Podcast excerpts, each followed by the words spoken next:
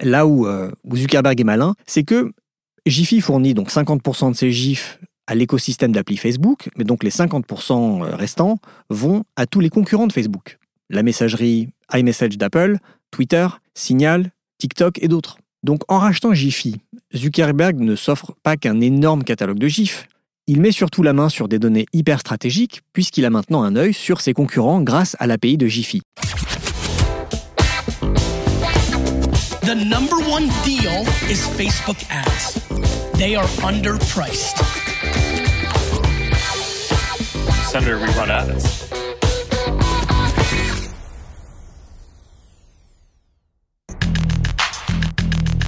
Bienvenue dans No Pay No Play, le podcast qui résume vite et bien tout ce que vous devez savoir si vous utilisez la publicité Facebook pour développer votre business.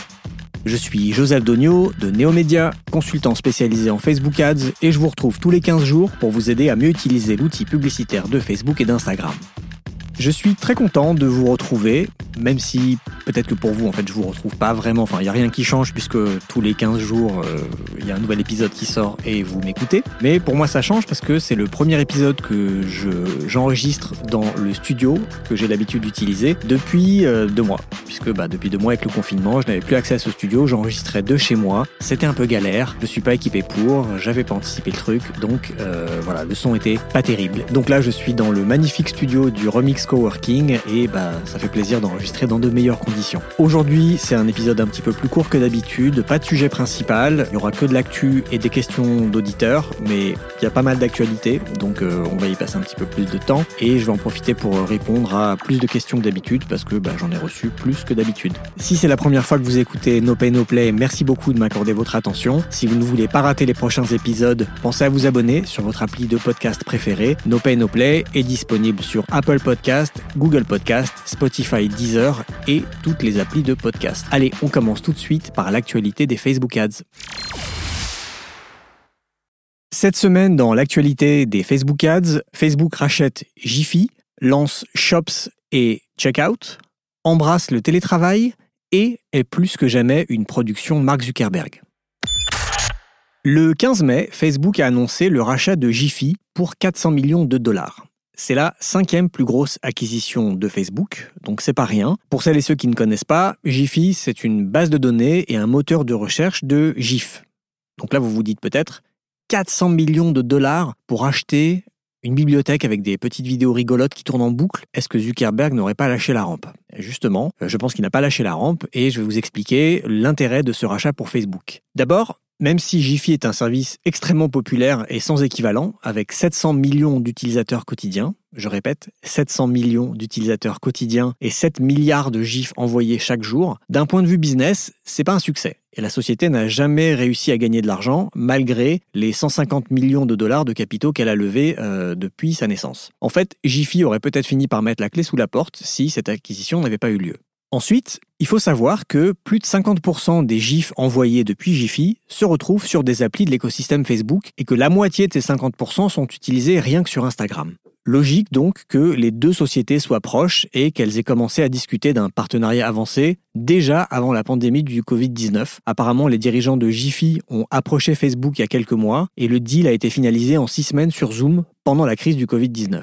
Finalement, Zuckerberg a peut-être estimé que Facebook était un peu trop dépendant de Jiffy et que si Jiffy venait à disparaître ou à être racheté par un concurrent un peu hostile, Facebook allait devoir trouver 50%, bah, c'est-à-dire 3 milliards et demi de GIFs chaque jour pour ses utilisateurs. Donc d'un point de vue stratégique, c'est pas si étonnant que Facebook veuille mettre la main sur un outil qui est devenu incontournable dans la manière dont les gens s'expriment et communiquent en ligne. Autre élément pas négligeable, le rachat de Jiffy pourrait permettre à Facebook d'étendre son offre publicitaire. D'après Marie Dolé du blog In Bed with Tech, je cite, Ce rachat, c'est aussi un précieux sésame dans le renouvellement des offres publicitaires dans le targeting publicitaire d'abord, les données de recherche GIF pourraient être intégrées pour du ciblage publicitaire.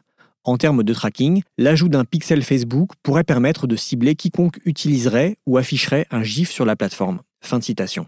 Jiffy possède aussi une caractéristique particulière que relève Marie Dolé, c'est une fabrique à émotions assez unique en son genre. Si vous réfléchissez bien, personne ne tape en colère ou triste dans Google. En revanche, sur Jiffy, ben, on renseigne ses émotions à vif puisque souvent on veut illustrer une émotion par un GIF. Donc, ce genre d'info pourrait effectivement servir à Facebook pour affiner son ciblage publicitaire. Enfin, et c'est là où Zuckerberg est vraiment malin et montre encore une fois qu'il sait voir loin et qu'il a le flair pour acheter des entreprises. Je vous rappelle quand même qu'il a acheté euh, Instagram pour un peu moins d'un milliard de dollars euh, il y a 7-8 ans et qu'à l'époque tout le monde a trouvé ça incroyablement stupide. Sauf qu'aujourd'hui, Instagram, c'est loin de 30% du chiffre d'affaires de Facebook et euh, si Instagram devait être valorisée toute seule, on estime qu'elle vaudrait à peu près 200 milliards de dollars. Donc plutôt un bon investissement de, de la part de Marc. Donc, là euh, où, Zuckerberg est malin, c'est que Jiffy fournit donc 50% de ses GIFs à l'écosystème d'appli Facebook, mais donc les 50% euh, restants vont à tous les concurrents de Facebook. La messagerie iMessage d'Apple, Twitter, Signal, TikTok et d'autres. Donc en rachetant Jiffy, Zuckerberg ne s'offre pas qu'un énorme catalogue de GIFs, il met surtout la main sur des données hyper stratégiques puisqu'il a maintenant un œil sur ses concurrents grâce à l'API de Jiffy. Pas question, donc, de réserver l'utilisation de Jiffy uniquement à la famille euh, Facebook. Au contraire, plus les gens continueront d'utiliser Jiffy avec d'autres plateformes, plus Facebook pourra savoir comment ils utilisent ces plateformes et pourra voir potentiellement émerger un nouveau concurrent très tôt si d'un coup euh, Facebook s'aperçoit qu'une nouvelle appli inconnue se met à récupérer beaucoup de GIFs dans Jiffy du jour au lendemain. Voilà pour le décryptage du rachat de Jiffy par Facebook. On a appris la semaine dernière le lancement de Facebook Shops, une interface d'e-commerce unifiée sur Facebook et Instagram pour simplifier le commerce en ligne. Rien de très nouveau ici en fait, puisque la fonctionnalité existe depuis euh, un moment déjà. Il suffit d'importer votre catalogue produit depuis votre plateforme d'e-commerce dans votre Business Manager et les visiteurs de votre page Facebook peuvent consulter vos produits directement dans l'onglet boutique de votre page. Et vous pouvez aussi taguer ces produits dans des posts Instagram. Mais dans les deux cas, l'achat final se fait toujours sur votre site. Là, Facebook va plus loin dans sa logique d'e-commerce, ce qui n'est pas surprenant puisqu'on savait depuis un moment que c'était dans les tuyaux, notamment à travers euh, Instagram Checkout, qui, euh, qui a été lancé l'année dernière, pour l'instant en bêta aux États-Unis. Toute la communication autour du lancement de Facebook Shops a été axée autour des PME. Dans le contexte de la pandémie du Covid-19, Facebook veut aider les entreprises physiques à se digitaliser et Shops va permettre aux petits commerçants de vendre leurs produits en ligne simplement et gratuitement. La vraie annonce importante pour moi, c'est le lancement de Facebook Checkout, puisque là, les clients pourront acheter directement dans la boutique Facebook d'une marque sans quitter l'appli bleue. Il y aura aussi la possibilité pour les clients de découvrir les produits dans des pubs, dans des stories, de dialoguer avec euh, l'e-commerçant sur WhatsApp, Messenger ou la messagerie d'Instagram pour poser des questions, demander de l'assistance, suivre une livraison, etc. Côté timing, pour le moment, un million d'entreprises ont été retenues pour expérimenter cette nouvelle fonctionnalité et Facebook Shops démarre d'abord aux États-Unis sur Facebook, là maintenant. Ensuite, ce sera Instagram Shops qui va être déployé aux États-Unis cet été et puis euh, les autres pays, notamment l'Europe, arriveront dans quelques mois, probablement à la rentrée.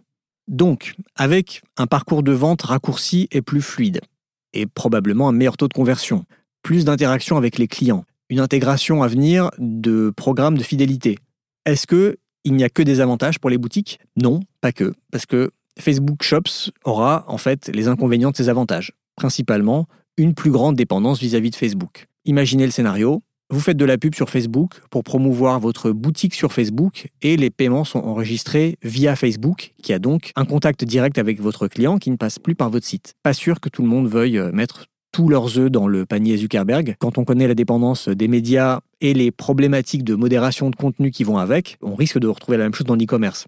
Ce que je veux dire, c'est que les médias qui sont très dépendants de Facebook pour euh, leur trafic bah, sont aussi dépendants des règles de modération de Facebook. Euh, c'est-à-dire que si un contenu enfreint les règles de modération, enfin les règles de publication de contenu, Facebook peut tout simplement supprimer un post. Est-ce que ce ne sera pas la même chose euh, sur des boutiques? Est-ce que si Facebook, je ne sais pas moi, si vous lancez, si vous voulez mettre sur une page Facebook une boutique d'articles SM et que ça ne ça enfreint les règles de, de, de contenu de Facebook, est-ce que vos articles pourront quand même être vendus? Vous risquez d'avoir moins, euh, d'être moins indépendant que quand vous maîtrisez votre site et votre plateforme d'e-commerce. À suivre.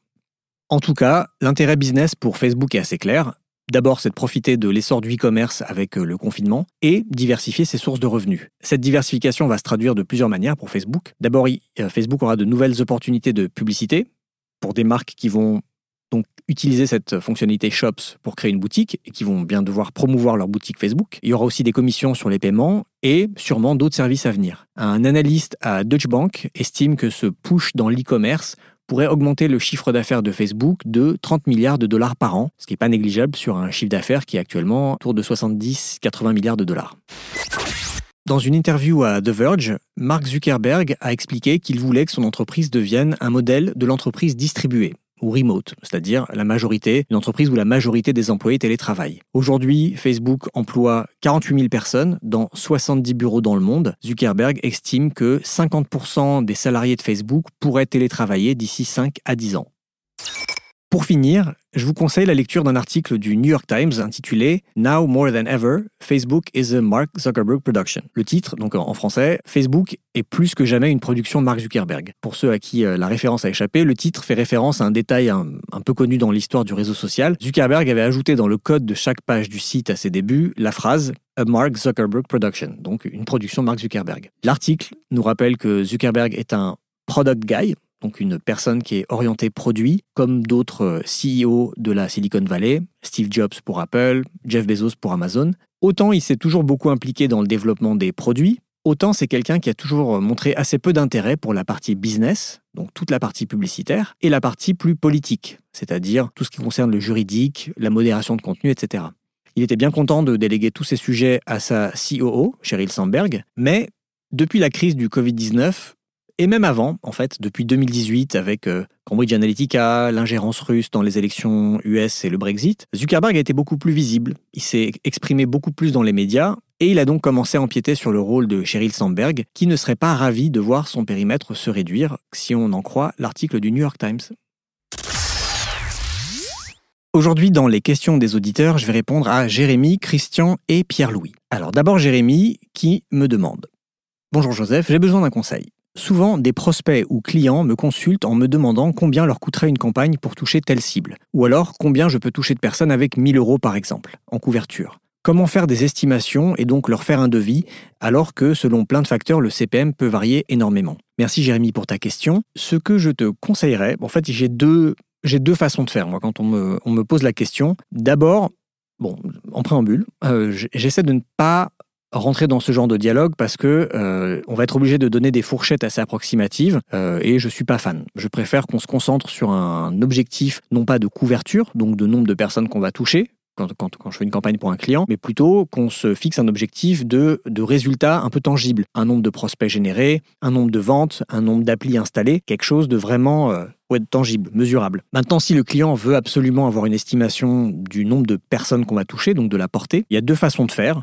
Si tu ne sais pas exactement qui est l'audience, tu peux utiliser le CPM moyen en France qui, selon ce que moi j'observe, hein, il n'y a pas de chiffre officiel là-dessus, mais de ce que moi j'observe, euh, de les campagnes que je fais pour moi ou pour mes clients, le CPM moyen, il est entre 5 et 10 euros.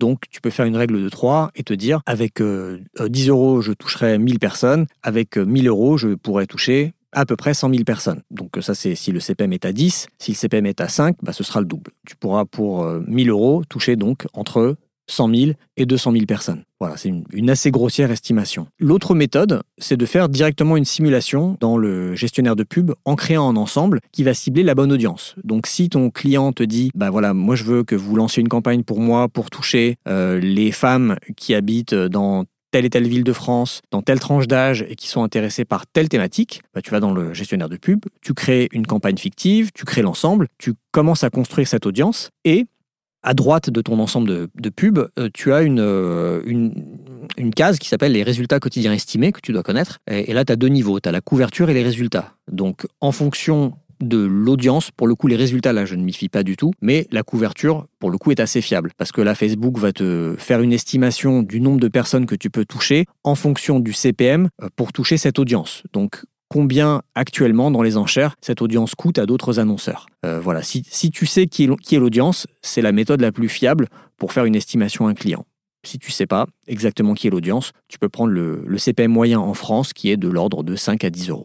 Voilà, Jérémy, j'espère que ça répond à ta question.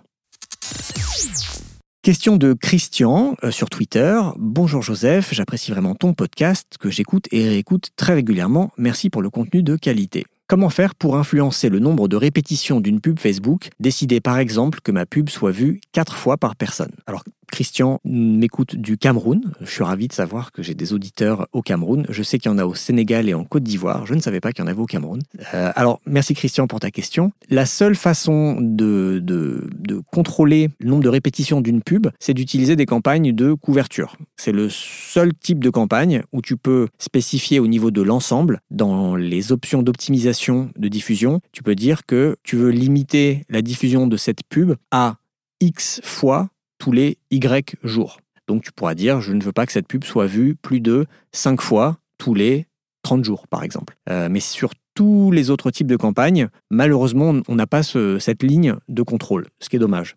Donc pour tout autre type de campagne, tu ne pourras euh, contrôler la, la répétition qu'a posteriori, c'est-à-dire tu laisses ta campagne se diffuser et puis tu regardes sur les 7 derniers jours ou sur les 14 ou sur les 30 derniers jours quelle est la répétition moyenne de ta campagne? Et là tu peux décider de baisser le budget, augmenter le budget, arrêter une audience qui aurait été un petit peu trop euh, sollicitée. Euh, il n'y a que comme ça que tu peux faire. Pendant que je parle, je suis en train de penser, il y a une autre option mais bon, c'est pas, ça va pas répondre exactement à ton besoin. C'est dans les options d'optimisation, tu peux choisir la portée unique quotidienne. Donc, euh, au lieu d'optimiser pour de l'impression ou du clic ou de la vue de page, tu peux choisir d'optimiser pour de la portée unique quotidienne. Là, tu sais que ta pub ne sera pas vue, enfin ne sera pas euh, montrée plus d'une fois par jour à chaque personne touchée. Mais bon, si tu as une petite audience et un budget euh, un peu important, ça peut être potentiellement une fois par jour. Donc euh, une fois par jour pendant 14 jours, ça fera une répétition de 14, ce qui est quand même beaucoup. La meilleure façon de faire, ça reste de choisir une, campagne de couverture. J'espère que ça répond à ta question, Christian. Dernière question pour aujourd'hui, elle m'est envoyée par Pierre-Louis. Bonjour Joseph, j'aurais une question à te poser. Certains account managers de Facebook nous disent que les intérêts de ciblage ne sont plus pertinents depuis la mise en place de la RGPD. Faut-il, selon toi, toujours les utiliser quand on ne peut pas faire d'audience similaire, bien que celle-ci soit la plus efficace? Nous avons testé d'enlever tous les intérêts immobiliers, par exemple, pour nos clients, afin de laisser fonctionner l'algorithme par lui-même sur des audiences assez larges. Cependant, le coût par like n'est pas assez bas. Merci Pierre-Louis pour ta question. Alors, il y a une partie de la réponse qui est dans ta question en fait. Tu, dis est-ce qu'il faut utiliser les, centres d'intérêt quand on ne peut pas faire d'audience similaire, bien que celle-ci soit la plus efficace? Euh, J'ai envie de te dire, si tu peux utiliser une audience similaire, fais-le, parce qu'effectivement, en général, c'est le ciblage le plus efficace. Maintenant, si tu ne peux pas faire d'audience similaire, t'as pas trop le choix. Tes deux options, c'est de faire soit du centre d'intérêt, soit du ciblage large, c'est-à-dire euh, sans ciblage. J'ai pas vraiment de méthode préférée. Parce qu'en fait, moi, ce que j'aime faire, c'est laisser la chance à chacune de ces façons de cibler. Et donc, ce que j'aime bien faire, c'est pour toutes les campagnes que je fais, de commencer, en tout cas au moins de faire un test, et après éventuellement d'en choisir qu'une seule, mais de tester les trois méthodes dans, un, dans une campagne. Donc d'avoir un ensemble sans ciblage, un ensemble avec des centres d'intérêt pertinents par rapport à ma cible et à mon offre, et un ensemble d'audiences similaires. Donc si tu peux pas faire d'audience similaire, eh ben, celui-ci, cet ensemble n'existera pas, mais tu peux quand même faire soit des centres d'intérêt assez larges. Euh, il faut toujours éviter d'être sur des audiences de moins de 400, 500 000 personnes, et ensuite de faire une audience euh, large, où là tu n'auras pas du tout de critères. En revanche, ce que tu peux faire, c'est d'exclure de ton ciblage large tous les centres d'intérêt que tu cibles dans ton ensemble par centre d'intérêt. J'espère que ça répond à ta question. Pour ma part, j'ai jamais eu de, de manager de Facebook qui m'a dit de ne plus utiliser les intérêts de ciblage, en tout cas que, qui n'étaient plus pertinents depuis la mise en place de la RGPD. Je comprends pas trop la logique parce que Facebook se sert principalement de l'activité dans son écosystème pour euh, définir les centres d'intérêt qui nous catégorisent tous, et pas trop les données de pixels ou de, hum, navigation sur des sites. Tout ce qui va se faire in-app dans Facebook, dans Instagram, sur Messenger, que ce soit les messages que tu postes, enfin les publications que tu postes, tes commentaires, ce que tu likes, les vidéos que tu regardes, les pages que tu suis, tout le comportement de tes amis, c'est plutôt tout ça qui va renseigner tes centres d'intérêt. Donc, moi, je vois, vois pas trop ce que la RGPD a à faire là-dedans. Mais bon, si quelqu'un de chez Facebook te l'a dit, c'est que c'est sûrement de quoi il parle. Voilà, il n'empêche que tu peux quand même continuer de, de les utiliser. Tout se teste. Donc à partir du moment où tu poses la question, il faut tester. Voilà Pierre-Louis, merci pour ta question. Voilà, c'est tout pour aujourd'hui. C'est un épisode un peu plus court que d'habitude. J'espère que ça vous a plu quand même. Si vous aimez ce que je raconte dans ce podcast, vous pouvez aussi vous abonner à ma newsletter. Je sais que certaines personnes parfois préfèrent écouter euh, le contenu, parfois préfèrent le lire. Donc si vous abonnez à la newsletter, vous aurez les deux options. Et puis, vous serez prévenu chaque fois qu'un nouvel épisode est, est en ligne. Et surtout, vous aurez tous les liens de mes sources. Toute l'actualité que je décrypte pour vous dans ce podcast, je n'invente rien. Tout est sourcé dans plein d'articles de plein de sources différentes, françaises et anglophones. Voilà, vous avez tous les liens dans la newsletter, parfois plus que dans la description du podcast qui est limité en place. Et puis si vous aimez vraiment No Pay No Play et que vous voulez me soutenir, n'hésitez pas à prendre euh, une minute pour aller me mettre des étoiles sur euh, Apple Podcast et un petit commentaire. Ça me fait toujours plaisir de lire vos avis. Voilà, je vous dis à dans 15 jours dans No Pay No Play. The number one deal is Facebook ads. They are underpriced. Senator, we run ads.